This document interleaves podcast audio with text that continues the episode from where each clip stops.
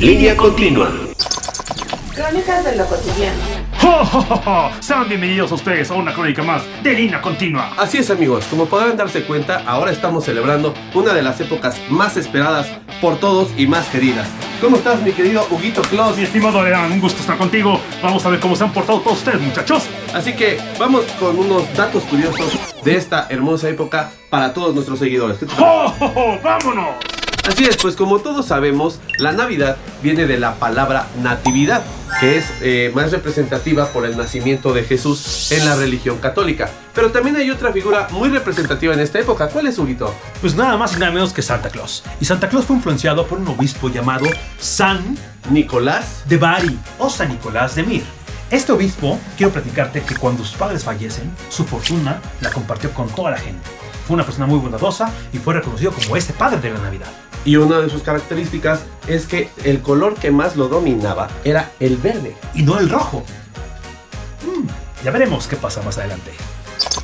Pues así es esto, amigos. Les cuento que en 1809, Washington Irving relata un cuento de Navidad llamado Historias de Nueva York. Y es cuando cambia el nombre de San Nicolás a Santa Claus. Y 14 años después, Clark Moore, inspirado en esta historia de Irving, también modifica un poco la figura de Santa Claus, haciéndolo muy delgado y bajito. Pero ¿qué crees? En 1909 es cuando retomamos a un Santa Claus como lo conocemos ahora. Un poco regordete, cachetón y con una barba blanca muy frondosa. Bien buena onda.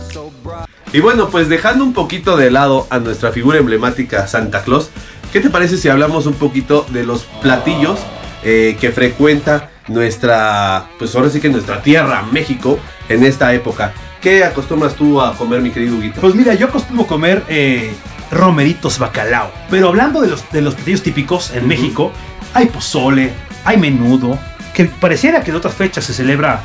Tamales también, ¿no?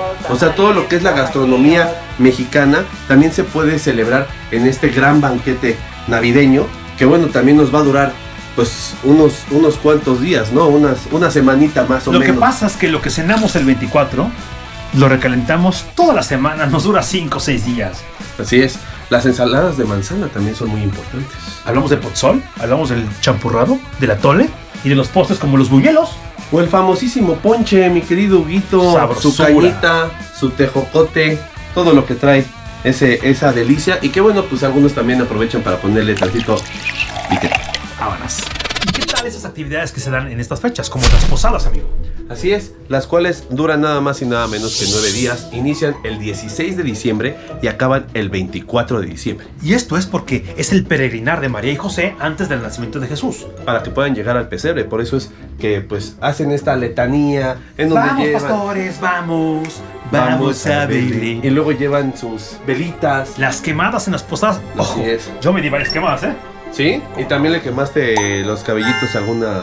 A una que otra niñita que estaba por delante, pues se quemaba Qué manchado, qué manchado. Pero bueno, también otra de las actividades que la neta, la neta, te voy a ser sincero, no me laten tanto, son los intercambios navideños. Siempre hay alguien que está no atento a lo que se dijo en las reglas, no cumple con los parámetros que se dieron. Muchachos, por favor, no olviden poner bien sus reglas. Así es, te dan gato por liebre.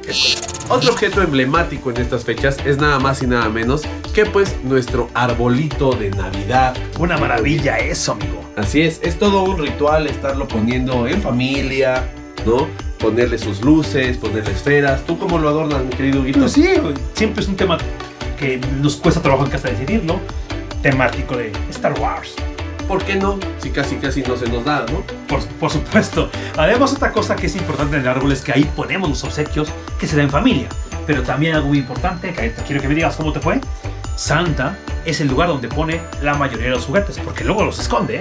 Bueno, juguetes, regalos, ropa. A mí la verdad en la infancia me fue bastante bien. Sí se portaba muy bien conmigo el, el gordito bonachón porque bueno, pues yo también lo merecía. ¿no? Era, era, era, era un niño muy bien No dudo, portado. no Era un dudo. niño muy bien portado. Pero, ¿a ti cómo te iba? A mí me ha ido siempre bien, desde, desde pequeño hasta ahorita.